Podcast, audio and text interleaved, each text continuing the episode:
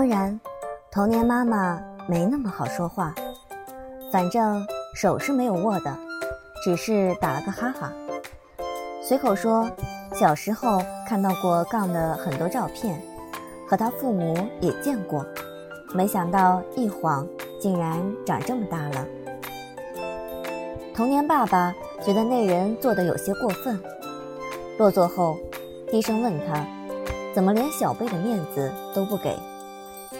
童年妈妈不高兴了，看了眼隔着一个童年的杠。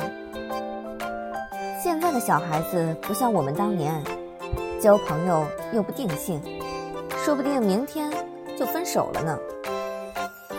童年爸爸琢磨了会儿，深以为然。杠似乎一点都不在意，支了个隐晦的闭门羹，整场表现都极差。比如。从不给童年倒饮料，从不陪他小声说话哄他开心，从不关照他吃菜，从不……最后，连姑妈都觉得幸好没给闺女相上这位大少爷，否则只有女方拼命倒贴的份儿。这顿饭都快吃完了，童年才偷偷的在自己手机上输入一行字，递到他眼皮底下。为什么要说假话？别看这么简短的一行字，他足足打了十分钟，换了各种措辞。虽然知道他说的是假话，还是有一点点期待。纵然有千万分之一的机会，会不会他觉得自己比表姐适合他？刚看清了问题。有些头疼。这个问题解释起来有些麻烦，要从 DT 从十二岁回国开始说起。显然，他今晚不想再费任何脑子了，需要最快给一个安全无害的说法。我弟弟有个喜欢了十年的女孩，他用两个人最近的距离、最安全的音量告诉他。来之前拜托我一定要帮他摆脱这次相亲，实在太棘手，不得已只能用非常手段了。很抱歉，过了今晚，你随便找个借口分手，不体贴、不温柔、没共同语言、年纪太大，都可以。分手原因随你定。哦，他眼神暗了暗，抱歉。这句倒是难得诚恳，没关系。也是为了帮他嘛，他轻声喃喃。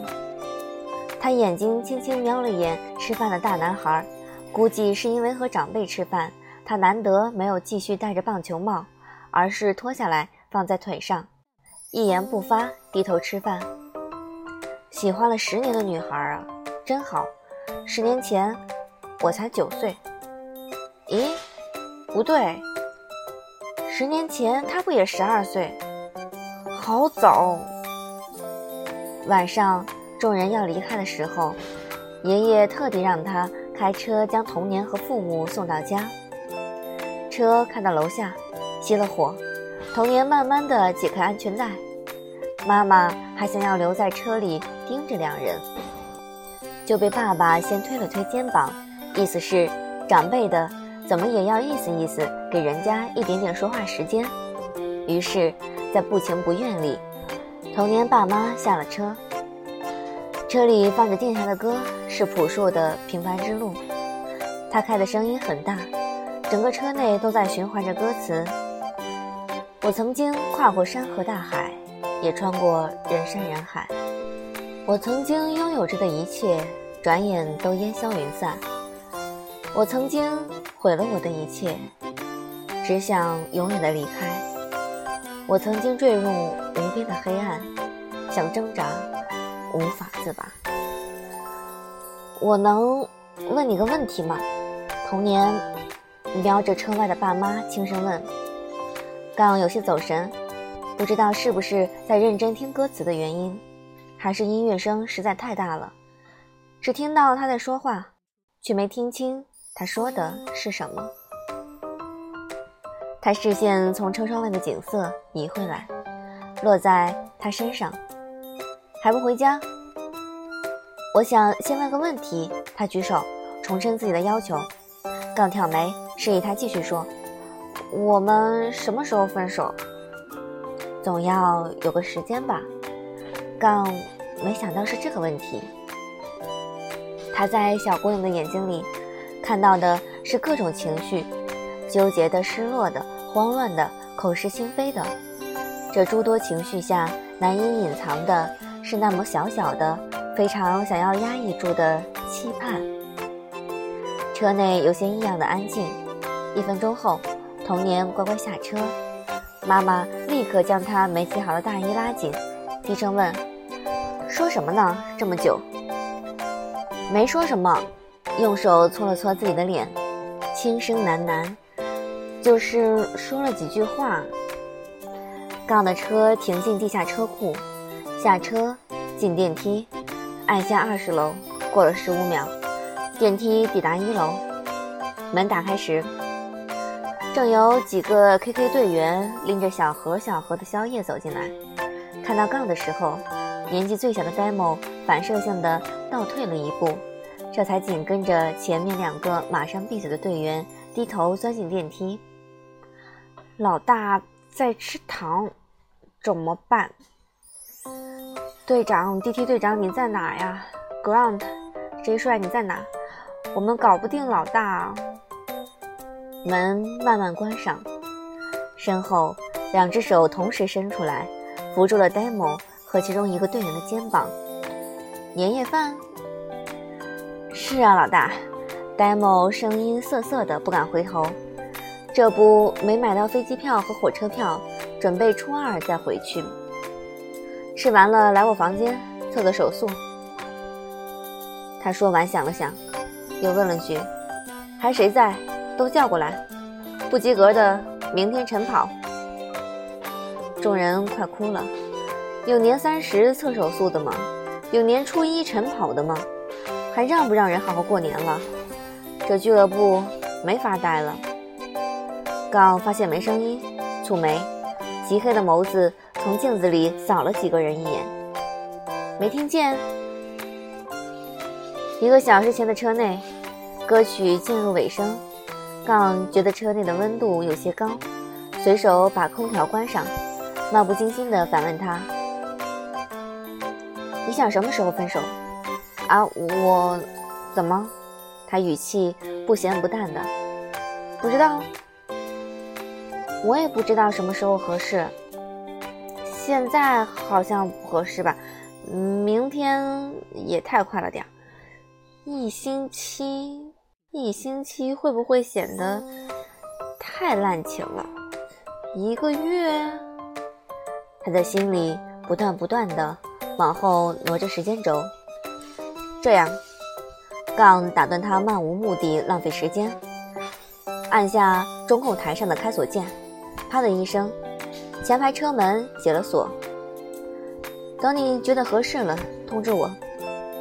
第二天，DT 从爷爷住的宾馆回到俱乐部的公寓，发现十几个男孩都穿着俱乐部的短袖，蹦蹦跳跳的搓着胳膊，原地做着热身运动。demo 看到 DT，立刻眼睛都红了。队长，众人一拥而上，不管比他大的还是比他小的，全部都一副终于找到了依靠的感觉。不用说，走廊尽头那间房里的人，昨晚的心情一定坏到了极点。DT 沉默着，点点头，直到走到走廊尽头，推开门，发现。房间里一地都是各种巧克力包装纸、水果糖包装纸，总之各种糖。没开灯，杠正在电脑里以绝对的优势虐杀对手，然后头都没回。回来了。显然，敢这时候推开他房门的只有这个敢出卖他的人。迪西的眼睛再次对房间巡视了一圈，什么都没说，转身走了。一颗糖丢出来，顺着 DT 的耳边嗖一下飞出去，直接砸到了对门。门外跟过来偷听的众人猛地一抖，立刻小跑着去晨跑了。反倒是差点被丢中的 DT，什么多余的表情也没有，连眼神都没变过，反手帮杠关上门，直接摸出房卡，刷开对面那扇门，补觉。房间里的男人就坐在椅子上，身体向后仰着，再次翻了翻助理拿来的行程单。主力战队初五集合，去三亚。一天后，KK 大部队到三亚，他和 DT Grant 飞离，去美国参加星期二的线下比赛，安排得很妥当。他翻来覆去，将那张纸看了几遍后。终于回到了看到这张单子时想到的第一个问题：到底要不要告诉小姑娘自己不在国内？过去二十九年里，他只亲口应承过别人两件事：第一是当初做 solo 战队的投资人；第二是答应由他分手，决定时间。会心软，或许就是因为。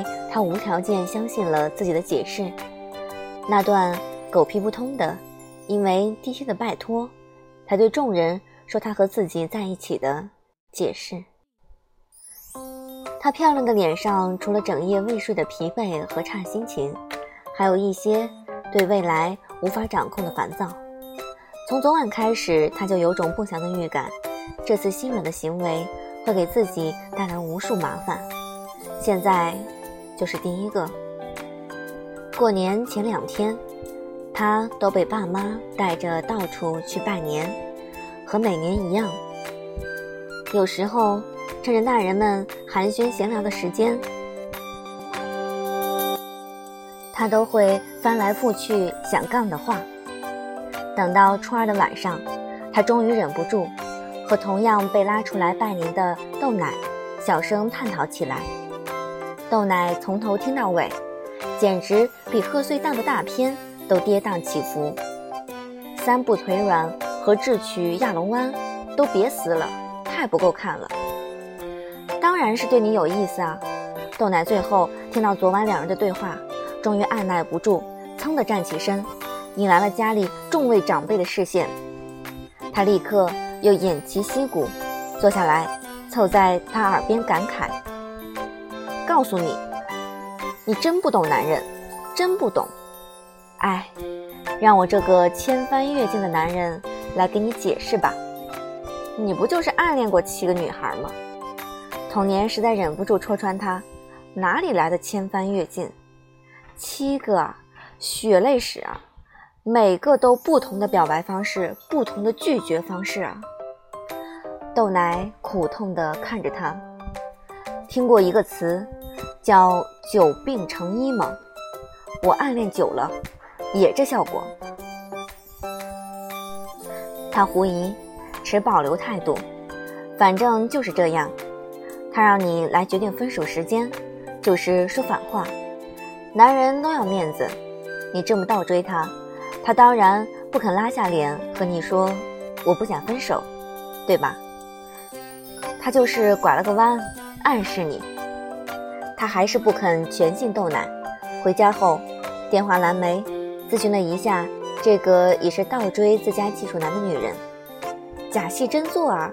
他就是要假戏真做。啊电话那边的人比他还激动。真的吗？童年抱着巨大的维尼熊坐在电脑前，陷入了沉思。如果他真的不好意思说出口，想要尝试着在一起。那还要分手吗？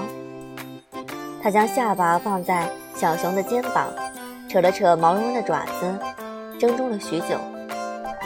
莫名就想到那天晚上，他走神去听的那首歌，歌词很像网上搜到的他十年前退役的八卦。想到这儿，他扔掉熊，立刻去搜出来，认真对着歌词听了几遍。眼前似乎有很多画面呼之欲出。